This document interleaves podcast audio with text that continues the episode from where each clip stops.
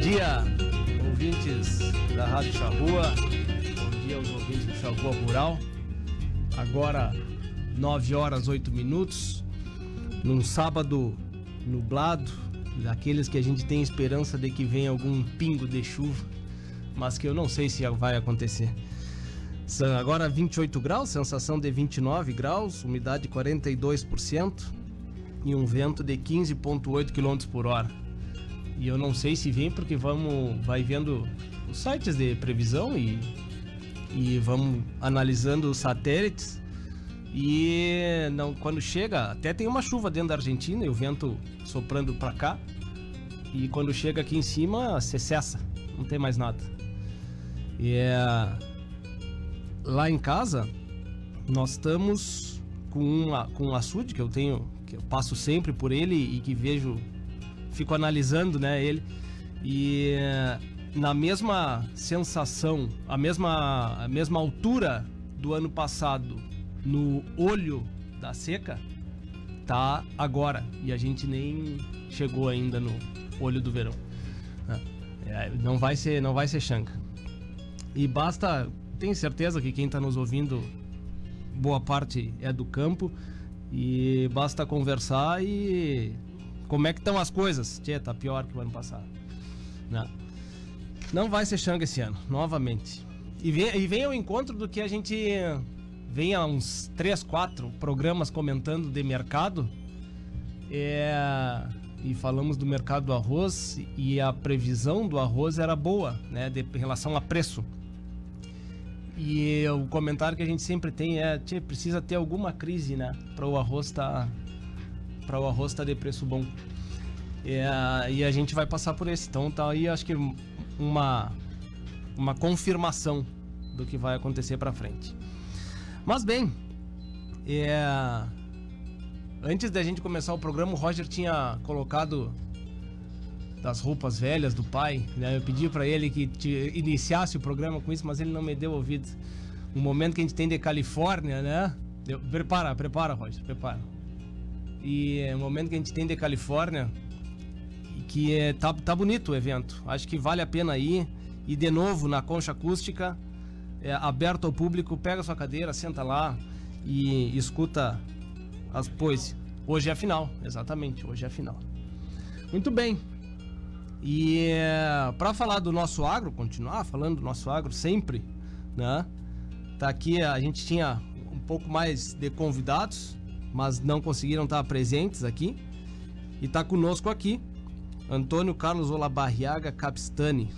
Tonho Capistani. Bom dia, Tonho, tudo bem? Bom dia. Não é Pistani, é Bistani. Bistani, Capistani. Eu falo, é, foi Pistani? Sabe, é, é, comum, né?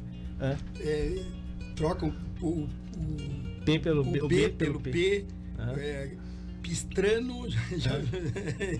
é bastante. E eu, te, eu te perguntei comum. antes, e Ola Barriaga é? Ola Barriaga é Vasco, é, é espanhol. Uhum. E qual é a história dessa aí? É, a história é que boa parte né, das famílias de Uruguaiana aí são vascas, são de origem vascas. Uhum. E vieram, na verdade, depois fiquei sabendo com mais detalhes, muitas, de, muitas delas vieram do, do Uruguai. Há um uhum. tempo atrás, né, quando houve essa, aquela, aquele acerto do Brasil com o Uruguai e o pessoal se bandeou para cá, resolveram ficar aqui, uhum. nessa região que na verdade era território uruguai, né? Uhum. E existe, eu, existiu também né, nesse período essa, essa, esse medo da, da guerra na época né, do, entre os, os espanhóis e os portugueses. E os vascos você sabe, né? Eles não se aceitam como espanhóis. Uhum. E até hoje, né? Uhum. Tem o País Vasco dentro da, dentro da Espanha. É. Ah, sim, é verdade. Sim, é. em tudo, é no, é no, esporte, é na. Bom, eles têm, só para te ter uma ideia, eles têm um dialeto, né? Eles sim. têm uma língua própria, eles têm uma bandeira própria. Uhum. E eles estão dentro do território espanhol, espanhol, eles são espanhóis, mas eles não se consideram espanhóis já tentaram muitas vezes de tudo que é maneira se separar e viver separado, uhum. totalmente independentes. E por causa disso eles são até hoje né, é, perseguidos pela, pela coroa. espanhola. Uhum. Então, uma maneira deles tentarem montar um país deles foi se, se espalhar pelo mundo, né? Uhum, uhum. Muito bem. Aí, ó. Toca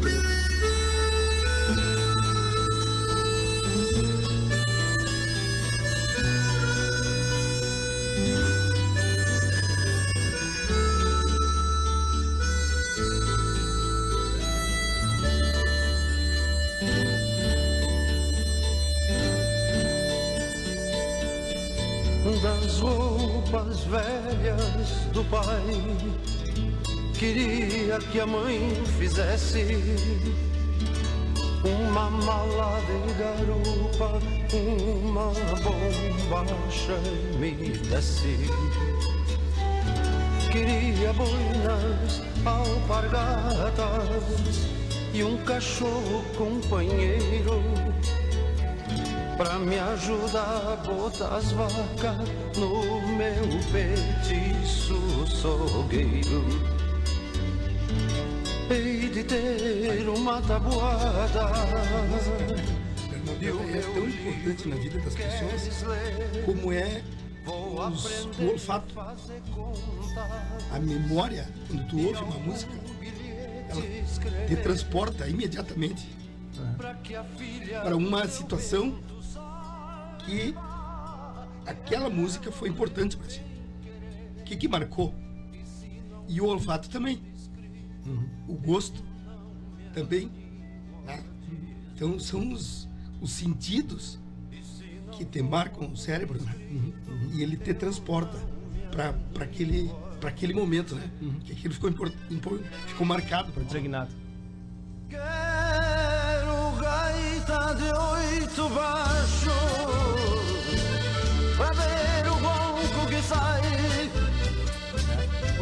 Eu tenho, eu tenho, eu tenho essa, esse sentimento porque na época da Califórnia e que tinha esses momentos assim, que era na, na Pastoril, é, a,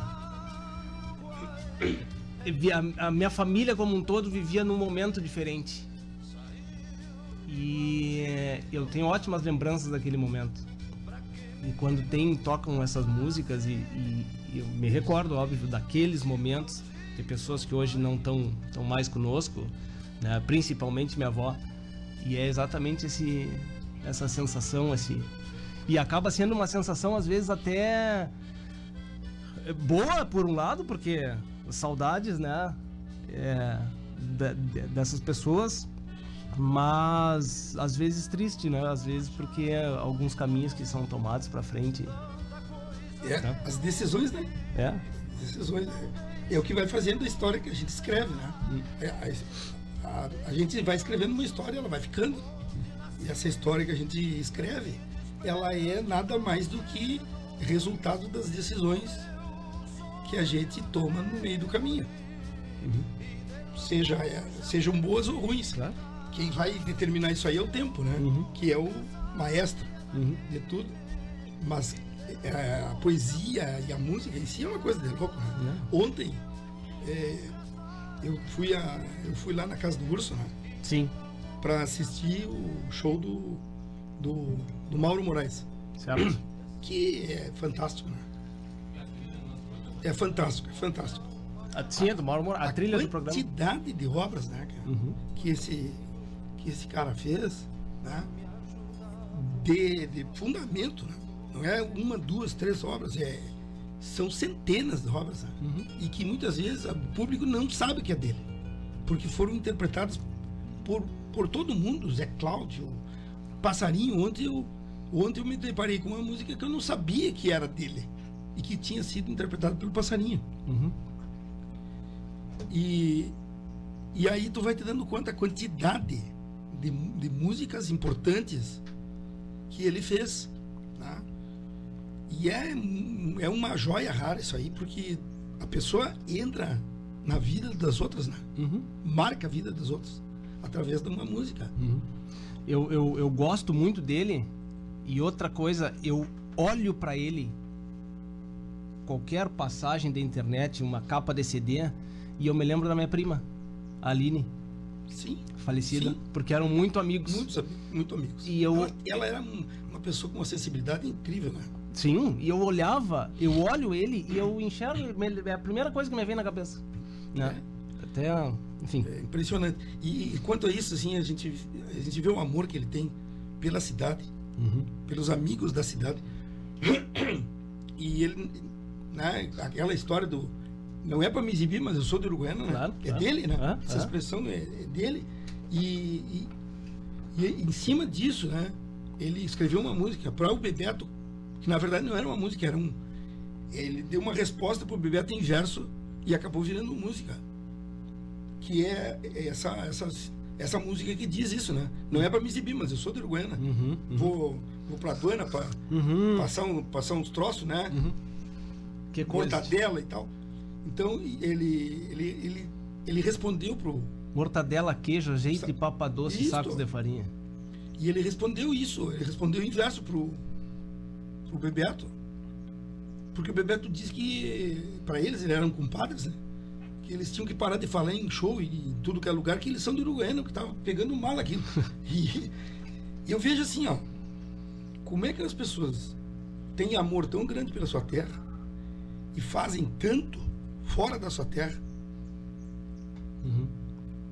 e muitas vezes não são admirados e reconhecidos na sua terra. Essa é uma discussão longa. É, Né? Vamos voltar ao nosso assunto. Vamos é- voltar. ao Vamos assunto. voltar. Não, é, mas é Mas um a ver, momento, né? né? Mas Tem a claro ver. que tem, claro que tem. tem a ver, nós estamos falando de, de, de agro, de terra, de, Uhum. o cara tá cantando isso, né? Claro que Tá sim. cantando isso, tá levando para a população que não é do Do agro, claro. né? que não é da terra, Uhum. tá levando a terra em versos, né? Claro. Mas assim, de, de maneira de maneira poética, que aquilo entre na veia. Uhum. Faz Faça a parte, pessoa pensar. faz parte do agro É. essa questão, né? Mas, Tonho, hoje a, a intenção, a gente já vem há uns vários programas, falamos de arroz, falamos de pecuária, falamos de turismo, falamos de queijo, né? E eu venho, te, venho tentando esse mês de dezembro fazer um fechamento do ano, né? Um fechamento e tentar enxergar o que que tá para acontecer, o que que a gente pode é, não é prever que não somos né, é, Ná aqui, mas é a gente tentar sinalizar o que, que tu tá vendo né, para o ano que vem e para frente, principalmente da pecuária, seja ela bovina, seja ela ovina, né, porque é a, a maioria das vezes a gente vem fala pecuária e é forte a falada quando a gente fala de é, é res, né? Pare- pare- fixa, né? E a gente tem um mercado gigante aí de ovinos, eh, de equinos, e que a gente às vezes pouco fala, né? Tu tem experiência nisso, tem experiência nesse mercado e tá atuando forte, que eu sei com alguns projetos bastante interessantes. E tu tá com uma visão bastante grande também do restante do Brasil, né? E eu queria te escutar eh, em relação ao que que tu tá vendo no Brasil Central que possa refletir aqui e o que que tu vê de, de perspectiva que a gente tenha para o mercado. Tá bem. É, primeiramente, obrigado pelo convite. E deixo um abraço já de, de arranque aí para os ouvintes da, da Rádio Charrua. E como tu mesmo disse, né, a ideia não é, não é fazer previsão nenhuma. Claro. E quando me, me, me fizesse o convite, eu fiquei inicialmente apreensivo para saber o tema. E quando tu me disseste o tema, eu fiquei mais apreensivo ainda. né? E eh, talvez hoje te- estejamos só nós dois aqui conversando, porque realmente é, é sentar em cima de uma frigideira quente, né? Claro. Então, eu conversei contigo na, vamos dizer, no bastidor antes, para a gente eh, tentar mais ou menos eh, pautar a, a direção da conversa. Eu acho que antes da gente pensar em fazer algum tipo de previsão, a gente tem que fazer um entendimento. Eu não sou eh, especialista da área comercial, é, não trabalho com esse tipo de consultoria mercadológica, mas eu me vejo obrigado a, a analisar e aprender a fazer esse tipo de análise, porque o meu negócio depende disso. Claro. E a minha vida profissional depende disso também. São duas coisas, né? Porque a gente trabalha tanto na área comercial como na área de serviços. Tá? Então, eu vou te devolver uma pergunta para que a gente possa dar um rumo na próxima. Eu vou ficar na frigideira então. Agora vai. É, há uns 3, 4 anos atrás, e a gente vem falando seguidamente, eu acho que até eu cheguei a comentar alguma coisa no ar aqui, sobre o assunto aftosa. Tu lembra? Claro. Então me diz, o que, que eu te falei? Na época tinha a discussão de liberação de ser zona livre de aftosa. E a, a nossa conversa, porque até foi ela ia ao encontro uma da outra, era de que não deveria ser tirada essa, essa vacina. Tá. Então, assim, ó, essa era, essa era a minha posição. Foi anteriormente lá, quando primeira vez que retiraram a vacina, Uhum. essa era a minha posição. Eu, eu fui convidado a ir a, a, a Porto Alegre numa reunião que houve em Porto Alegre com vários técnicos e representantes de, de áreas né, estratégicas e tal. E, e acabaram me convidando. Eu era. Isso faz, já faz bastante anos, né? Uhum. E eu fui convidado, me surpreendi inclusive. E, e eu fui contra também naquela época e acabei sendo voto vencido, né? Assim Sim. como muitos. Né? Uhum. Beleza. E acabou acontecendo o que aconteceu, que entrou a fitosa no estado e tal. E, e agora, né, de novo veio a- à tona essa história Uhum. e a gente sabe por quê. Uhum. né? Ah, É tá. um- Só pra fazer uma, uma, uma relação de tempo. Aquela, lá atrás, aquele outro episódio, em Exatamente. Candiota. Exatamente. Tá, ok. Ok? Aí agora passamos pra frente, agora, né, agora há pouco tempo. Hoje nós estamos zona livre de aftosa, acompanhando Paraná e Santa Catarina. Certo? Mas isso foi em virtude do negócio do mercado de porcos, de suínos. Claro. Um lobby forte de Tá? outra. E aí obrigaram a, a, a bovinocultura passar por isso também. Então fizeram as contas, acharam que valia a pena e vão fazer.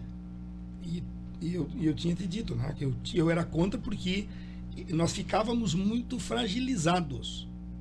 Nós ficávamos muito susceptíveis a um Vulneráveis. problema eh, sanitário e, consequentemente, um problema, um problema comercial. Tá? Muito bem. Nós tomamos atitude de novo. E lá de novo ficamos susceptíveis. Estamos aí, agora nesse momento assim. Beleza. Fora isso, também há a questão comercial. tá? Houve uma tomada de decisão, por um lado, entendível, porque a gente tem que buscar alternativas, tá? e como caiu muito o consumo interno, Uhum. acima não é muito, né? É, muito- drasticamente. é drasticamente. Nós, nós saímos de 42 quilos per capita para menos de 13 quilos per capita. É, então isso faz com que os, o mercado de carne procure outros mercados que comprem. Então nós nos jogamos de cabeça na exportação.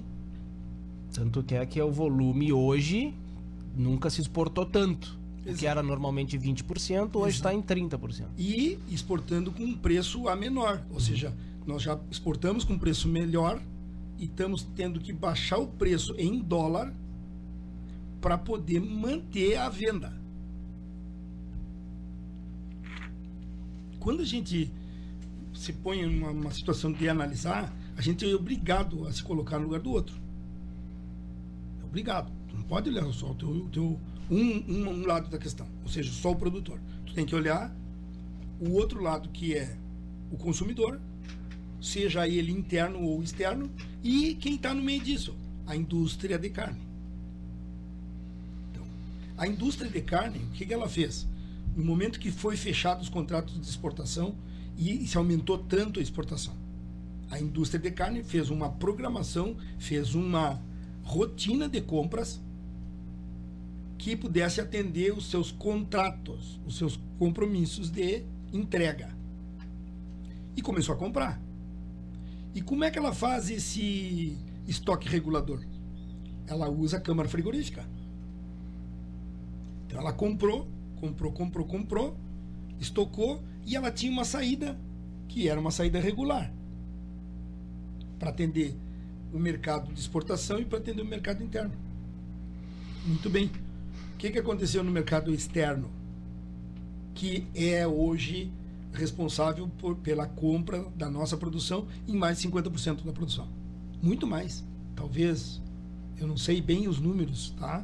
Porque isso aí mais com a indústria de carne. Mas a gente tem como ter acesso a isso no site da BIEC.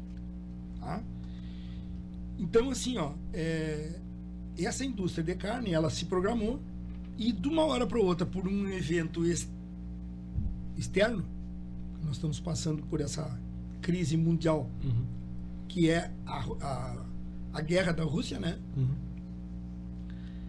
É, e neste momento agora, que nós estamos entrando, nós estamos no verão, no nosso verão, né? A Europa toda está no inverno. Então ela precisa focar para resolver um problema de sobrevivência da Europa, que é produção de calor. E quem produzia calor, vamos dizer, o, o elemento que produzia calor de forma relativamente mais barata e, e já estava tudo organizado na Europa, era o gás da Rússia.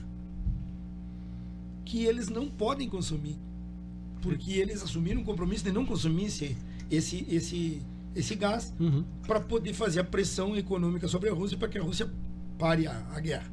Certo? Certo. Beleza. Então, nós temos que gerar calor com outra coisa. Com que? Petróleo e carvão. carvão. Só que esse petróleo e esse carvão custa dinheiro. Muito mais. Então precisa de mais recurso. Então nós temos que frear outras despesas. Então a, a Europa tomou decisões de enxugar as despesas para poder sobrar dinheiro para gastar aquecendo. Uhum. Ok? Então diminuiu a importação. E essa diminuição da importação nos atinge diretamente. Tá? Porque aquele, aquela saída daquele estoque de carne que já tinha sido industrializada, ela diminui drasticamente. E aquela carne industrializada tem um prazo de validade. Tu tem que desovar aquela carne, senão tu vai perder. Então, se o mercado consumidor ele deixa de comprar ou diminui a compra, eu tenho que achar outras alternativas. Essa carne tem que ser colocada no mercado. Aquela carne que já está industrializada. Uhum. Então, qual é a, a, tomada de decisão do frigorífico? Para de comprar. Para de injetar carne para dentro do frigorífico. Vamos vender a que nós já processamos. E compra menos. Quando ela, quando o frigorífico para de comprar ou compra menos, a oferta continua. Certo. Porque nós estávamos programados para entregar para produzir e entregar uma quantidade X de carne. Então, mexe no mercado de compra e venda, ou seja, de oferta e procura. Então, agora, nesse momento, nós temos mais oferta do que procura. Então, cai os preços. Tá? Uhum. Então, nós estivemos fazendo um, um levantamentozinho antes, né? Uhum. E chegamos aí na casa de em torno de 40 centavos a menos em dólar o quilo da carne. Eu estou falando em vaca, que é o, eu sempre falo em vaca porque é a matriz. Uhum, uhum. É a matriz Essa, que produz. Esse, esse preço que tu, tu, tu, comentas, ele nos últimos duas duas duas semanas, nas últimas três semanas já teve uma suba, né? Certo. É uma suba que ela não é, tapa, vamos dizer, né? O, a queda anterior ou o histórico da queda. Né? Ela não, não tapa, mas é. E só em virtude, um comentário, só em virtude desse final de ano. Festas de fim de ano, 13 terceiro, Copa do Mundo. Vai haver um, né? vai haver um, um pico exatamente. de consumo interno no país. Exatamente, exatamente. É e, esse, e esse, esse pico, para ser atendido, houve um, uma procura, vamos Isso dizer aí. assim, do, do frigorífico para tapar isso Isso tapar essa, esse, essa, esse mercado que se, se abre nesse É, momento. de forma, é, se a gente for ver ah, mercado mais amplo, aí eu concordo com, com essa a tua colocação. É, nós estamos falando nisso, né? É, exatamente, exatamente. Então, assim, não estamos falando em coisa pontual. Claro, não, é, é só pra, é de só pra quem tá inverno. nos escutando e dizer assim. "Ah, mas o momento não é esse. Não, claro que não é esse. O momento é um pico. Isso. É um pico. Ok. Então, assim, o que eu, tô sendo muito cuidadoso porque eu não quero é, que as pessoas me entendam mal no sentido de que eu seja pessimista ou que eu seja otimista demais, porque Uhum. tanto uma coisa quanto a outra para mim eu acho que é extremamente negativo. A gente tem que ser realista, né? buscar entender o, o mecanismo para a gente se postar de que maneira, né? Porque tu vai ter que tomar uma decisão e essa decisão tu vai pagar o preço Uhum. da decisão que tu tomou. Então, primeira coisa, entender esse, esse processo. Então, é, nós temos que entender o lado do, do frigorífico, tem que entender. O que o frigorífico vai fazer? Vai seguir com um custo fixo e seguir comprando se ele está com as câmeras abarrotadas. Entende? Uhum. E, e nós não temos muito o que fazer em relação à Europa nesse momento, porque o inverno está lá e ele vai durar tanto, ok? Então, antes disso, esquece. Uhum.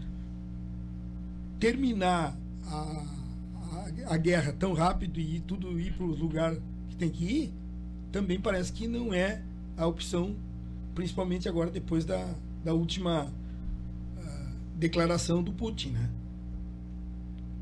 Ele diz que a guerra não está próxima de terminar, Uhum. pelo contrário, entendeu? Então a gente tem obrigado a estar vivendo tudo isso para poder ir conectando, porque tem a ver com o mercado. Uhum. E, nem, e nem esperar muito uma demanda alta da China, que também é forte comprador, porque continuam aumentando e tá voltando ao normal o, a carne de suína. Tu acredita em causalidade?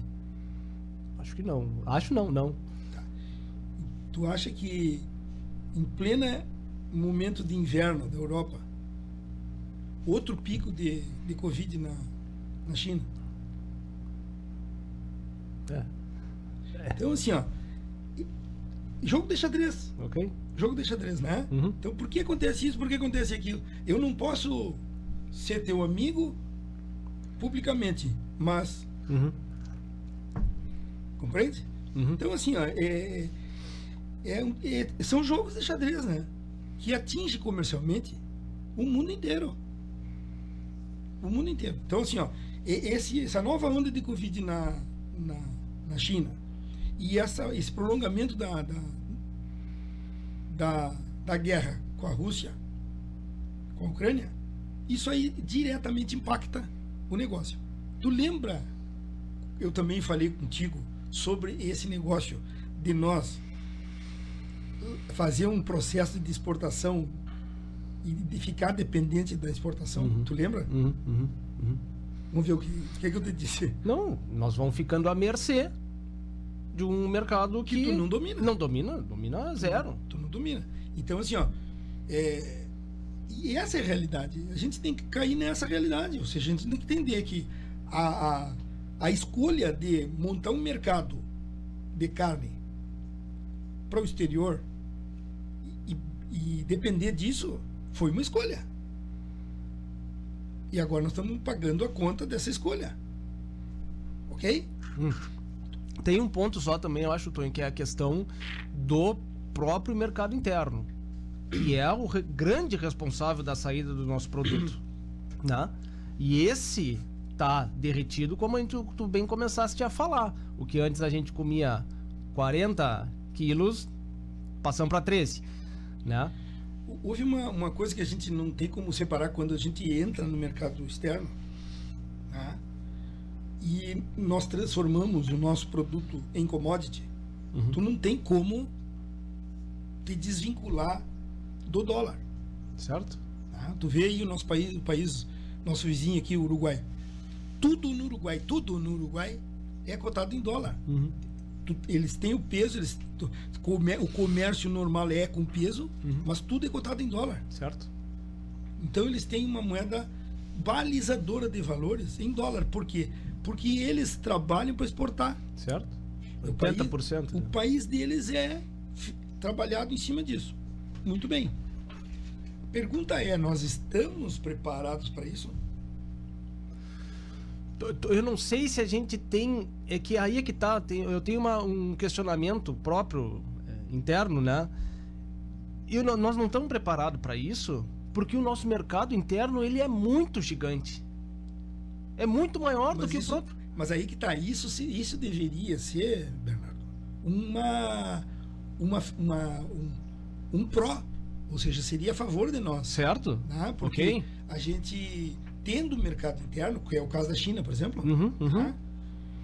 tu, tu fica protegido. Uhum. Só que quando tu não usa isso ao teu favor. Aí eu concordo. Aí, é- aí é- fica, numa, fica numa questão cômoda, entende? O mercado interno ele é muito grande. O que, que eu falo quando, quando eu, eu, te, eu te falei assim, será que nós estamos preparados para isso? A questão de ficar preparado para trabalhar com commodity é que tu tem que ter internamente esse, esse preparo. Porque, vamos lá, nós somos um dos maiores produtores de aço do mundo. O que, que aconteceu com o aço por, por ele ser uma commodity? Ele está balizado em dólar. Certo. Então, assim, se eu sou produtor de aço, eu estou vendendo meu produto em real, Em dólar? eu estou vendendo em dólar, ele está cotado em dólar. Tu pode me pagar com real? Pode, mas eu tenho que fazer o câmbio. Uhum. E tu vai me pagar em real, mas eu tenho, vou fazer o câmbio. O que, que aconteceu nesses últimos quatro anos, cinco anos, seis anos com, com o dólar em relação ao real? Subiu Uhum. absurdamente. Ou seja, o, o real perdeu o seu valor de compra em, em frente ao dólar. Então, nós fomos po- perdendo o poder de compra da commodity que nós mesmos produzimos. Uhum. Entende? Então, assim, ó, o, o, o combustível é dólar, Uhum. o aço é dólar, a carne é dólar, a, a soja é dólar, o milho é dólar. Então, o milho impacta na, na galinha, impacta no porco.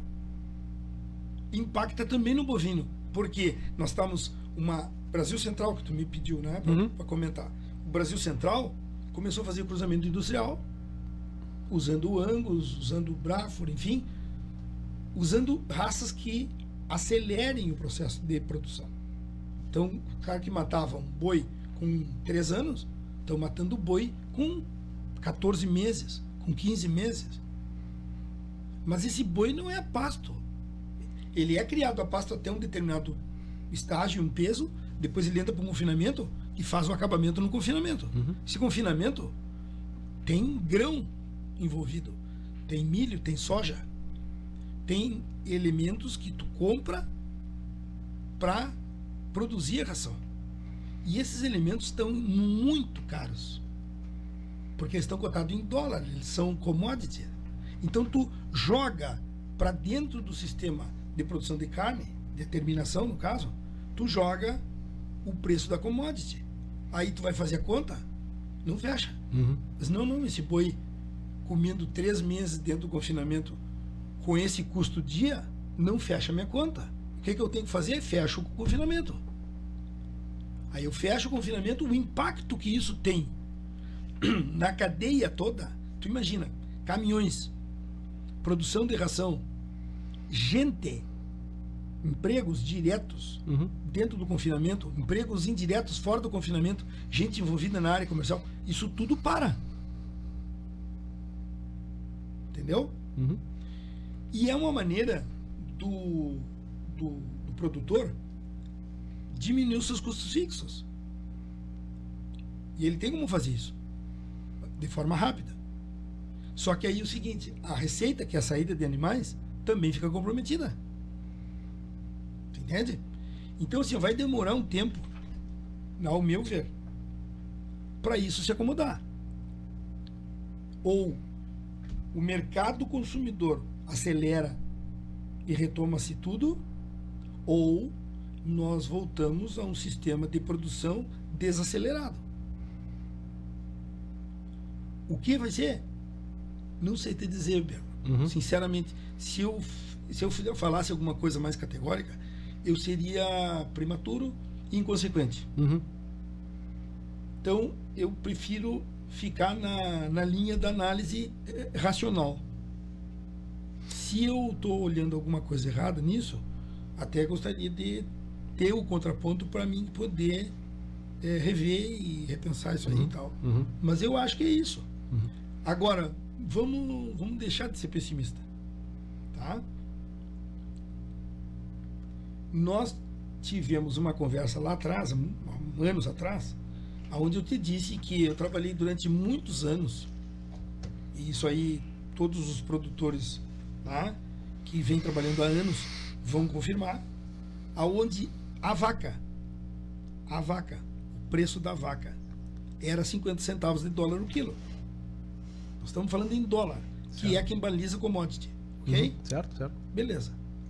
Hoje, Bernardo, tu acabou de fazer os levantamentos de valores aí, certo? Eu queria que tu fizesse para nós aí. Fala aí, vamos ver o que que, o que que tu encontrou. Eu só, não, eu só peguei o valor da vaca de fonte da, da Nespro, que são R$ 8,37, tá? Isso foi de quinta-feira que saiu no relatório da Nespro. E o dólar de hoje é a 5,23, um, a cotação cotação de ontem, né, no caso. E isso dá 1 dólar e 60. Tá? Então, assim, ó, essa valorização que houve, eu, claro que eu estou falando isso de 20 anos atrás, Certo? ou mais, que nós trabalhávamos com 50 centavos de dólar. Uhum. tá? Depois, num determinado momento, subiu e foi para um dólar e, e era um alvoroço nesse país enorme que, inclusive, o pessoal tira, desapareceu o gado. Não sei se tu lembra disso. Não. Desapareceu o gado, o gado estava sendo encontrado de helicóptero, porque não tinha Uhum. carne para fomentar um aumento maior do preço. Mas e isso vinha de parte do produtor, o produtor querendo aumentar mais, Claro. segurou na época. Uhum. Tá? Então isso ficou marcado para são estágios, né? Ciclos da pecuária, né? o estágio da pecuária. E isso vem vindo, vem vindo, vem vindo. E nós chegamos a um dólar e 50. E agora, historicamente, esse um dólar e 50 o quilo foi para 2 dólares. Que é o que nos estava já meio acostumado, todo mundo né, trabalhando em cima desses valores. O que, que aconteceu agora? Houve um recuo, ao meu ver, né? em relação a esses dois, dois problemas. Um, o, a- o consumo interno ter caído dessa maneira, tá? e o outro, nós termos ficado dependente da exportação e nós estarmos com um problema mundial Uhum. afetando tudo. Não é só a carne, afetando tudo, né, Bernardo? Uhum. Todas as commodities. Mas a carne, é, que é o que nos toca, a gente trabalha com isso, ela, ela refletiu agora com essa queda, vamos dizer, de 40 centavos de, De dólar. dólar. o quilo. Mas tu vê que está se sustentando num, num, num patamar bastante aceitável. Quando tu- eu vi tu fazendo os cálculos aí, que a gente sugeriu para te fazer, é, tu me fez uma pergunta, né? Uhum. Pode me fazer a pergunta? Não, se estava levando em consideração a suba dos preços, né? Inflação, suba dos preços nesse momento. a suba dos preços né, das, vamos dizer, dos insumos, ela também acompanhou essa desvalorização do real, uma valorização do dólar e essa situação da commodity. Ou seja, os, os insumos passaram a ser commodities. Uhum. tá? Os medicamentos que nós utilizamos são balizados em dólar. tá? Os insumos como o sal mineral, muitos dos elementos que nós usamos no sal mineral são importados. Tá? É, a alimentação dos animais. Nós alimentamos com produtos, não são importados, são produzidos no Brasil. Mas tu venderia a- a- pela metade do preço porque tu está vendendo no Brasil? Não, Claro que não. Tu, Claro. vai, tu vai vender para o melhor preço. E o melhor preço quem paga exterior. é o exterior. Então, quem baliza o preço do produto commodity é o exterior. E é em dólar. Uhum. Então, houve também esse aumento né, dos, dos insumos em dólar. Uhum. Uhum. Então, é, é sabe? Uhum. Como diz o outro, pau que dá em Francisco dá em Chico, né? É, é. E nós temos que nos acostumar com isso. Uhum. O, é, quem está nos escutando daqui a pouco está pensando, né? Pô, mas vocês foram longe, começaram longe, né? Começaram da forma poética. né? É. e, e, e agora estão em, em preços e tal. Mas a gente sempre conversa sobre planejamento de, de, de propriedades, e sempre, esse papo sempre vem à tona.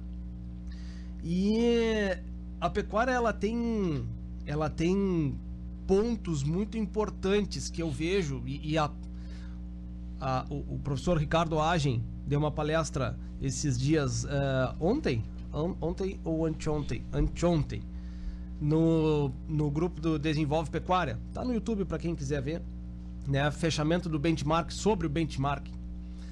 E eh, você teve sem- essa semana também o próprio fechamento do GTPA, Grupo de Trabalho Pecuária da Manhã, do benchmark. né? E fica muito claro o ponto especulativo que a pecuária tem. Né? Ah, e ela é diretamente, isso é uma visão minha, é diretamente proporcional ao tamanho das propriedades. E é obviamente ao tamanho do bolso do proprietário. Se tu tem uma propriedade pequena e tem um bolso fundo, tu pode ser altamente especulativo, porque tu é o teu negócio vai ser dependente de cálculo matemático. Só. Quanto está o grão, quanto é, quanto vai custar a diária desse animal, por quanto eu compro, por quanto eu vou vender e o tempo que ele vai ter para converter esses, esse, esse grão em quilos e tá feito, tá feito o negócio. Ponto altamente especulativo, tá? Mercado excelente para isso. Se tu tem uma propriedade grande e aí um bolso normal, né? Tu tem que entender muito mais de mercado para saber o que, que tu vai fazer para frente.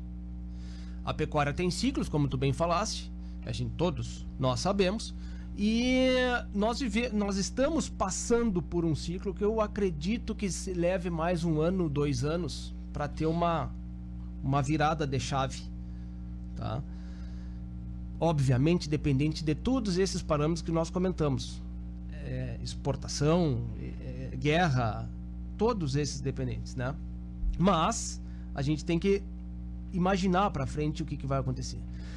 Há um tempinho atrás, quem enxergou isso aí para frente e começou a fazer, aumentou drasticamente os seus as suas a reprodução dentro das propriedades, curtiu uma onda muito boa. Muito boa, né? Que para que foi naquele momento que se vendia muito terneiro, se exportava muito terneiro, né?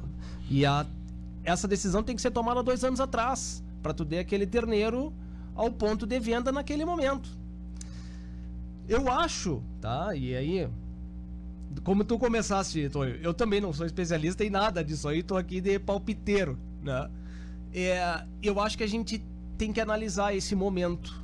Será que não tá no momento de você fazer isso também? De você visualizar o que, que vai acontecer para frente? Imaginar lá para frente e talvez aumentar novamente a cria? né? Porque se tu for ver do ponto de vista especulativo nesse momento, tu fecha os confinamentos, tu bem falaste.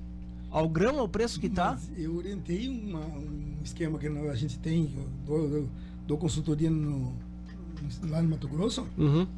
e é onde a gente tem a, a produção, nós temos cria, temos a recria extremamente intensificada e, te- e tínhamos o acabamento, a terminação.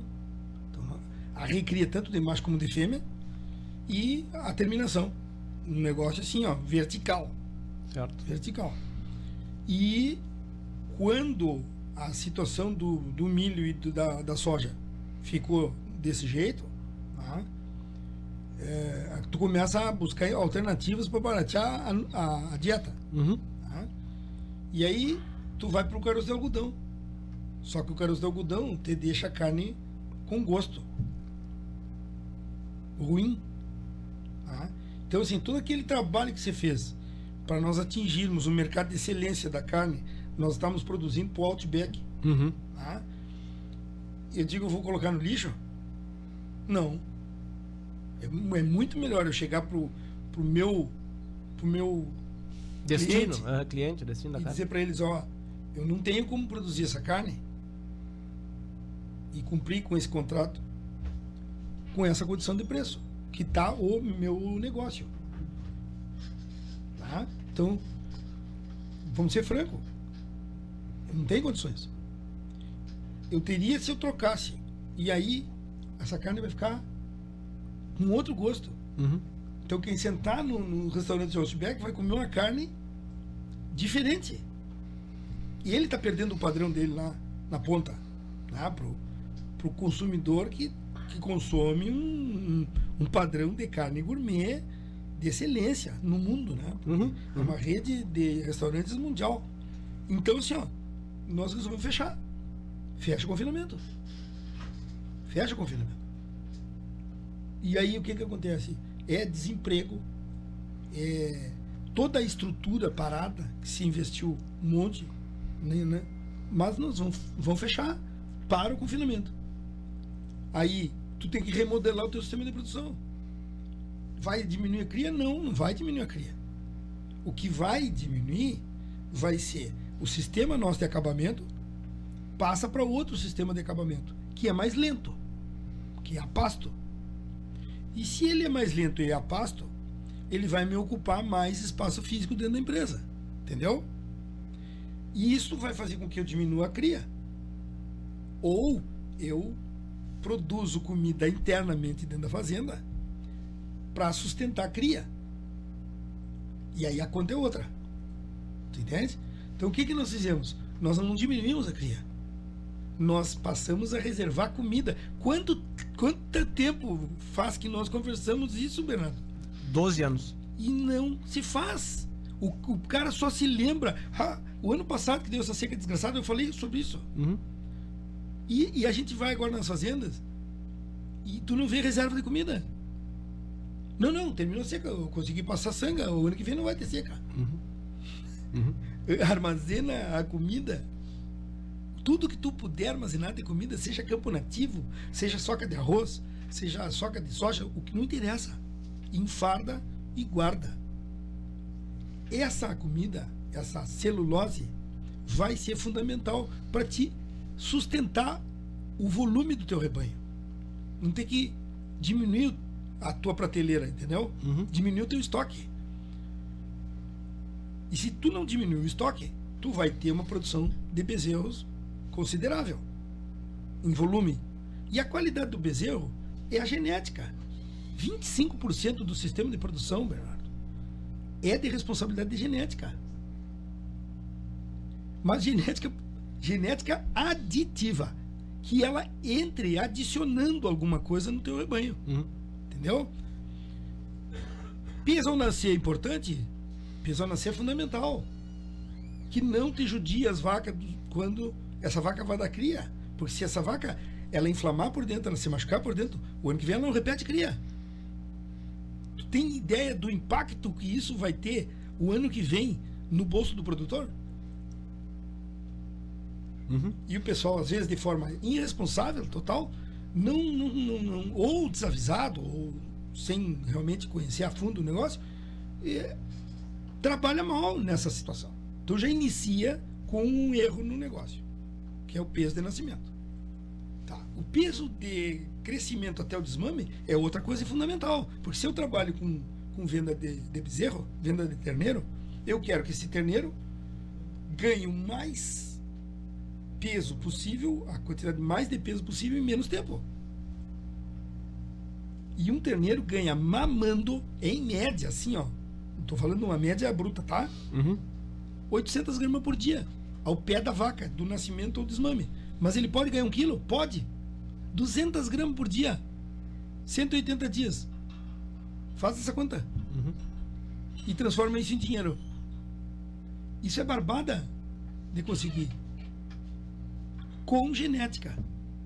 Né? Então, assim, ó, é, eu- isso não tem custo.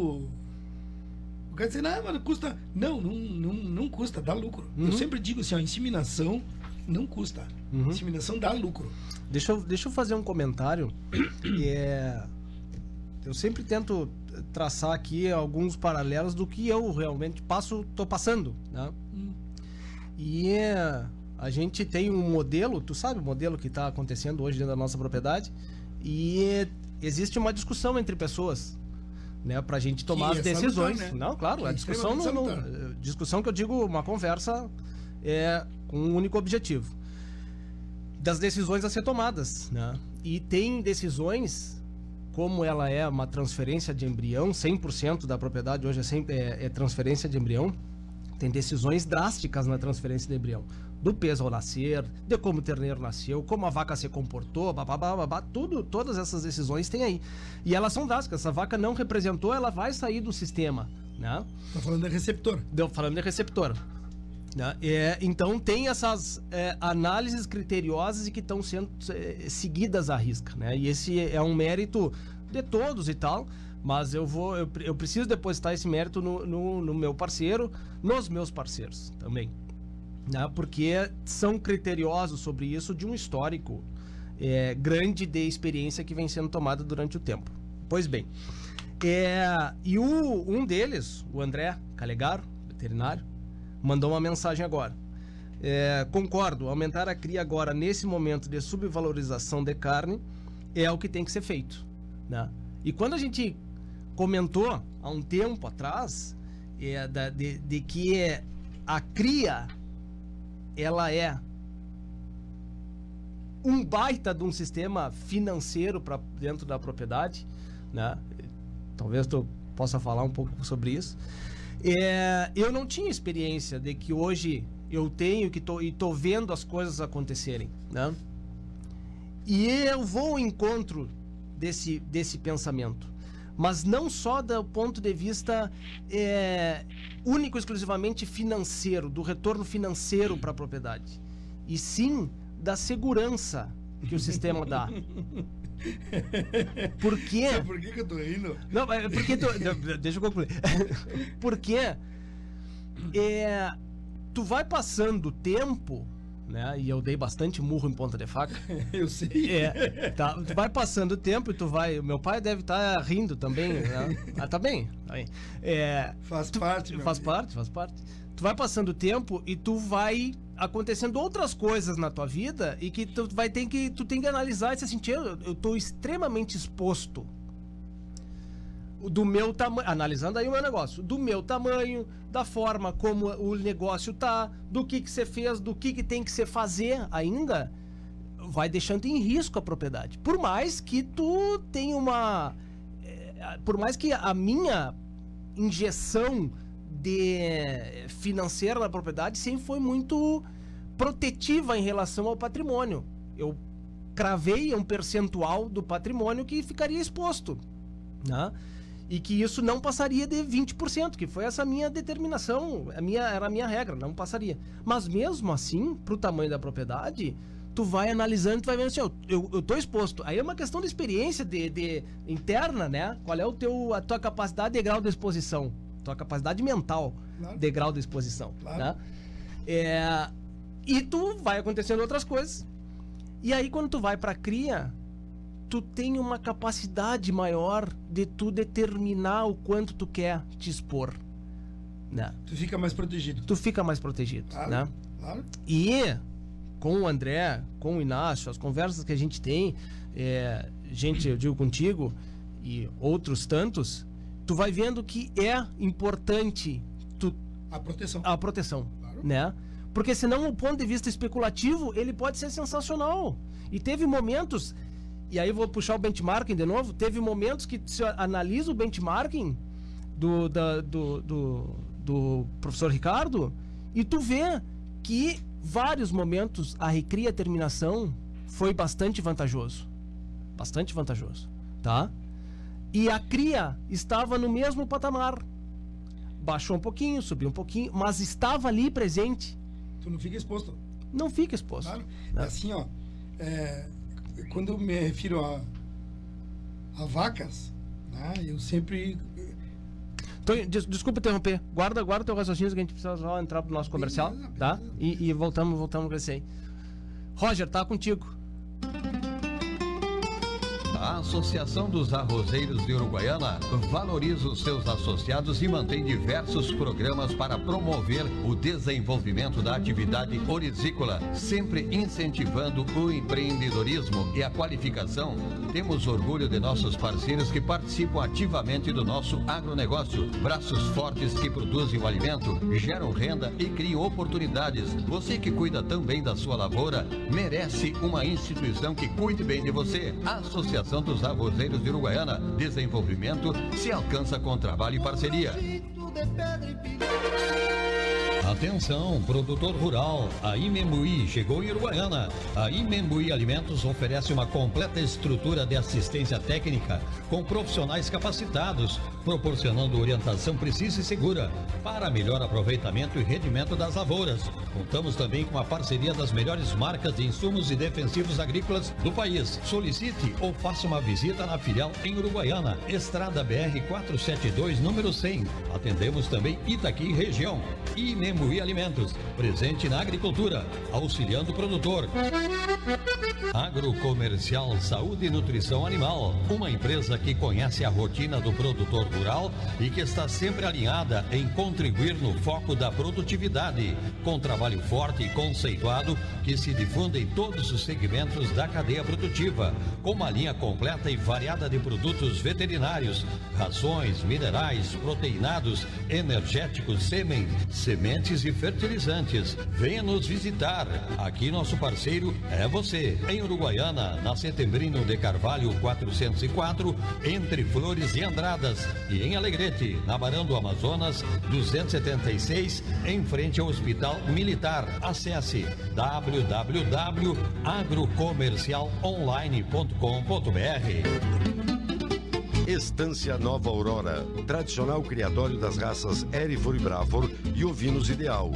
Produz animais com as mais modernas técnicas de reprodução, ganho genético, rigoroso programa de seleção, sanidade e bem-estar animal. A Nova Aurora informa seus clientes que comercializa touros Brafor e Erifor diretamente na propriedade. Agende sua visita 34 12 40 33 ou 9 9607 1050 e-mail campanha nova aurora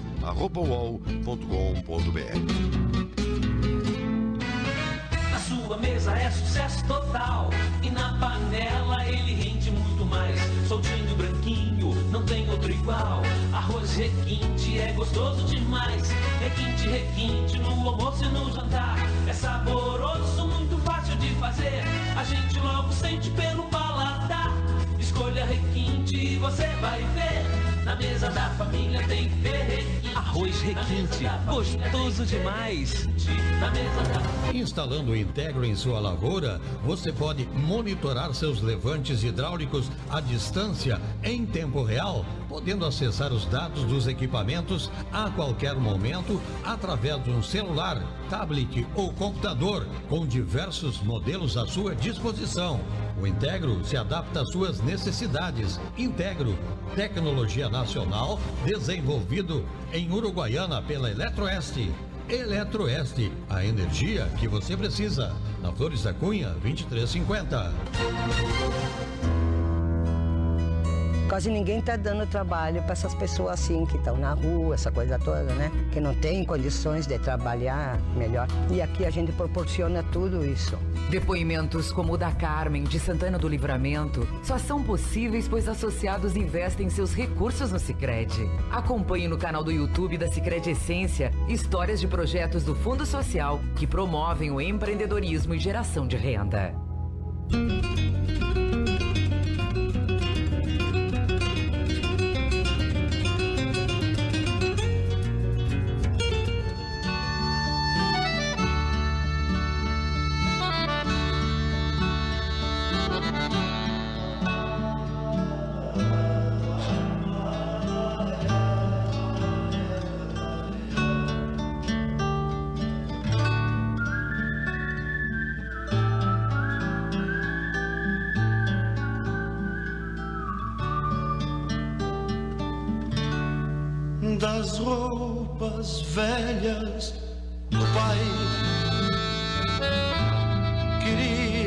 Mãe fizesse tá medonho, tá medonho. uma mala de garupa. Tonho, uh, tu, eu te interrompi no raciocínio, tu te lembra ainda o que tu ia seguir? Não, sobre, sobre essa é, sustentação, né? Uhum. Sobre essa, essa proteção, essa tranquilidade que o gado de cria te dá. Porque o gado de cria, ele não é um capital de volátil, um capital de giro da propriedade. Ele também é, Uhum. mas ele é o patrimônio da propriedade. É o patrimônio. E, e desse patrimônio, tu desfruta a produção, que é os bezerros, os terneiros, e o descarte dessas fêmeas, que vão ser substituídas pelas, pelas fêmeas que entram no rebanho. E eu pergunto, essas fêmeas que entram no rebanho são piores ou melhores que as vacas? São melhores. São melhores, geneticamente são melhores. Então tu tá melhorando o teu rebanho geneticamente. No momento que tu faz isso, tu tá agregando valor ao teu produto, ao teu patrimônio. Certo? Se tu estiver trabalhando legal. Certo? Uhum. Vamos pensar assim. Então tu pode, por exemplo, de vaca comum, trabalhar com embrião e essa e esse embrião que vai nascer é puro de pedigree e tu já salta no outro patamar lá em cima. Então tu sai de um, tu dobra praticamente o valor da vaca. Uhum. No mínimo, tu vai do- dobrar o valor da vaca. Tu sai de uma vaca comum, que vale o que ela pesa na balança, e tu passa agora a ter indivíduos que estão nascendo que são pedigree, que são superior geneticamente, e eles valem no mínimo o dobro da outra. Uhum. Então, imagina o teu patrimônio. Tu dobra o valor do teu patrimônio com um processo reprodutivo dentro da fazenda, com uma orientação. Uhum. tá? Uhum. Eu até eu nem sabia que eu tinha esse dom, né? Porque a gente vem fazendo isso há, não sei, toda a minha vida praticamente. Uhum. E agora a gente foi convidado para trabalhar num programa internacional, porque não é aqui no Brasil, para desenvolver em, num grupo que tem várias fazendas todo o projeto de construção e de melhoramento genético eh, do plantel bovino e ovino Uhum. né? E, a- e aí a gente vai entendendo por que, que os caras investem dessa maneira, porque eles enxergam o negócio dessa maneira, entendeu? Então, é, sem sombra de dúvida, é o nome dele? O, André Calegaro. o André, viu, André? É, está nos ouvindo aí, eu te parabenizo aí pela, pela, pela visão. É isso aí mesmo, tá? E todo negócio de pecuária, todo negócio de agro, né? Ele fica bom da gente entrar quando tá todo mundo saindo Uhum. e fica bom para sair do negócio como está todo mundo entrando. Esse é um processo de negócio, tá? Uhum. que é um pouquinho diferente a visão no lugar de cria, né? Uhum. O lugar de cria é como tu disse, é, tu estabiliza uma situação e passa a ter, vamos dizer, uma meta. Eu sempre coloco assim uma meta de 70% de produção de bezerro dentro de um, de um gado, daí para cima. Só que se tu subir desses 70%, tu vai ter que botar o dedo na moleira e eliminar, vender vacas prenhas. Mas se tu tiver com 70, tá? tu vai desfrutar todos os bezerros e tu vai desfrutar 30% do imobilizado da, da, da, da fazenda, ou seja, das matrizes. Uhum. E eu acho que é um negócio muito bom, seguro, tranquilo Uhum. e prazeroso, né? É. É, esse, esse, esse é um ponto determinante também para mim. Eu tenho. Que a gente, a gente Vivenciado. sempre, todo ano, né, envolvido e focado naquilo, tu tem prazer em fazer aquilo. E, e outras, outras atividades assim é só de dinheirista mesmo, né? É, é, só isso aí. É. Não sei se. Não, é isso aí. É isso aí. Tonho, a gente está chegando no fim. A gente precisa entregar o programa pro Maia hoje, 10h20 em ponto. Né? É, quero te agradecer pela, pela vinda aqui, pela colocação da tua visão do, do, do sistema pecuário. Né? Eu acho que fica bastante rico o programa quando a gente tem uma troca assim. E a gente tem tentado levar o programa de- exatamente dessa forma. Eu não sou jornalista, eu tô aqui demitido, né? E acabo le- tentando levar exatamente assim, porque eu acho que quem está nos escutando talvez vá construindo um raciocínio também dessa na mesma linha, né? Que não fique direto pergunta resposta pergunta resposta, até porque eu nem sei fazer isso, né? Eu gosto de conversar e eh, vai surgindo diversas dúvidas, né? Porque o mundo gira através das perguntas, não é? Isso Por aí. né? São elas as responsáveis das mudanças. Exatamente. Então, obrigado. Acho que foi extremamente rico. Obrigado aos ouvintes, obrigado ao André pela participação, né? E é, sabe que a, a, a rádio aqui está sempre aberto para a gente poder vir aqui conversar no momento que tu quiseres também. Valeu, Tony. Obrigado.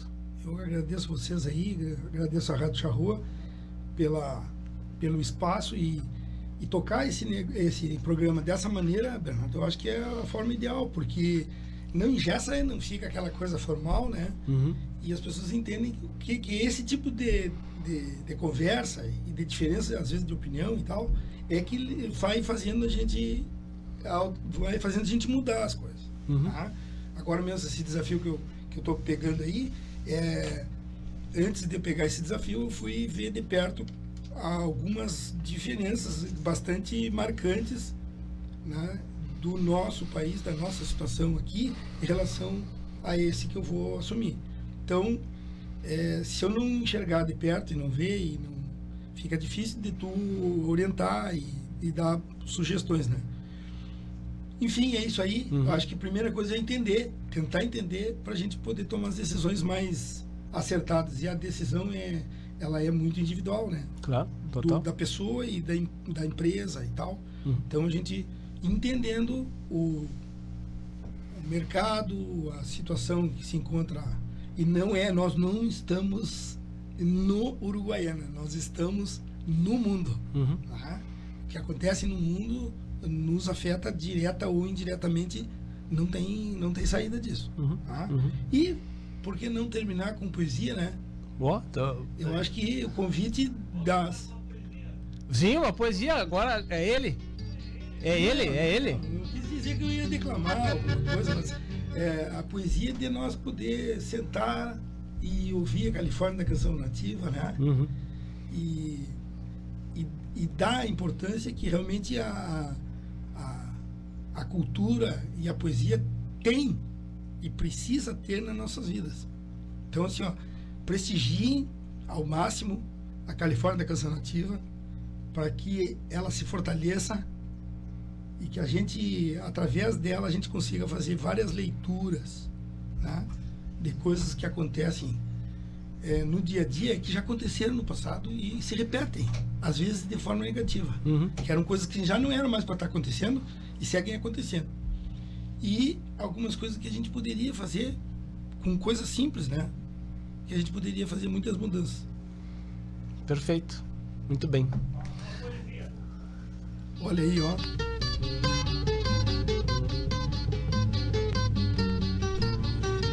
É, ali na esquina do Irga. É. Né? é. Tá sem. Aí. Como é?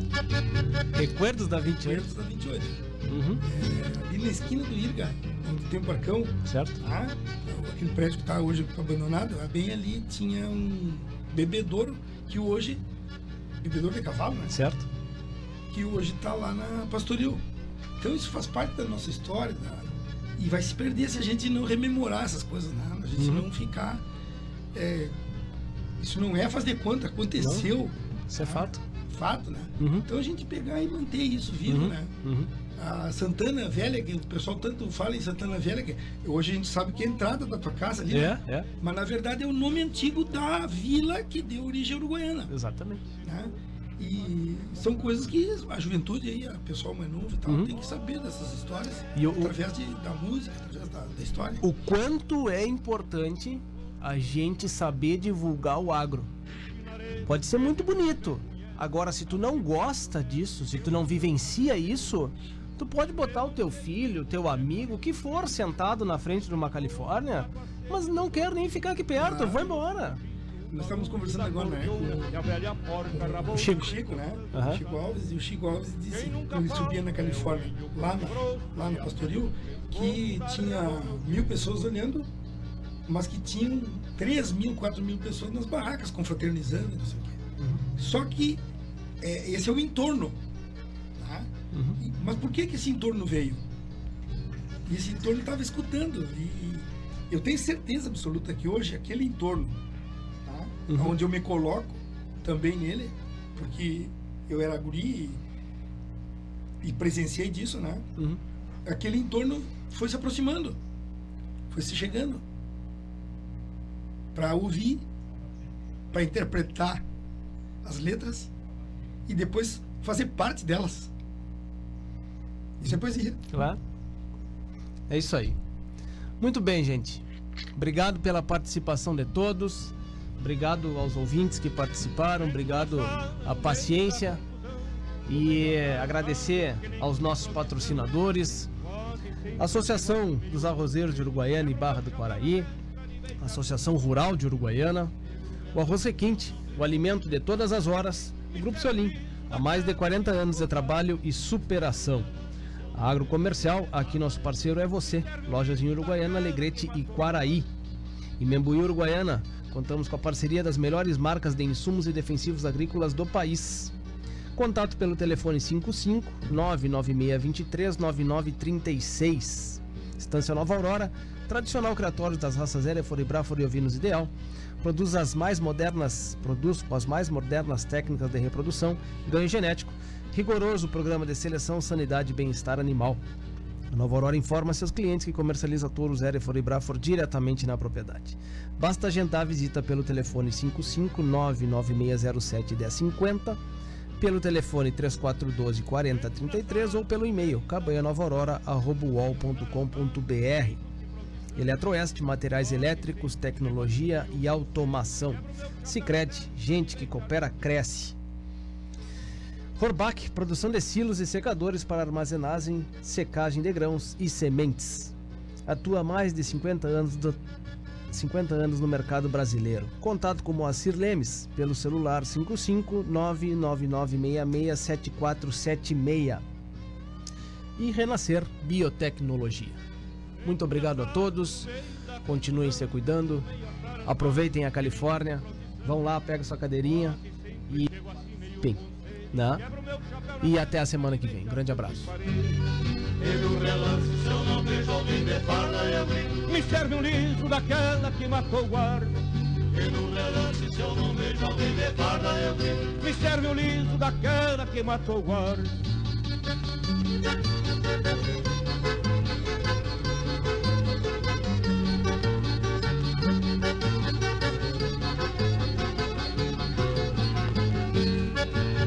Música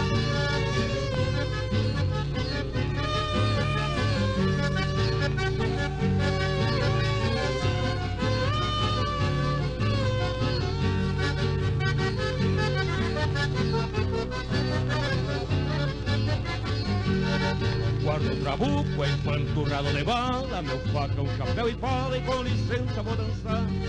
Nesse espandango levo a guaia carrecheada Danço com a melhor china que me importa de pagar. O meu cavalo deixo atado no palanque Só não quero que ele manque quando terminar a farra. A milicada sempre vem fora de hora Mas eu saio porta fora Só quero ver que A Associação dos Arrozeiros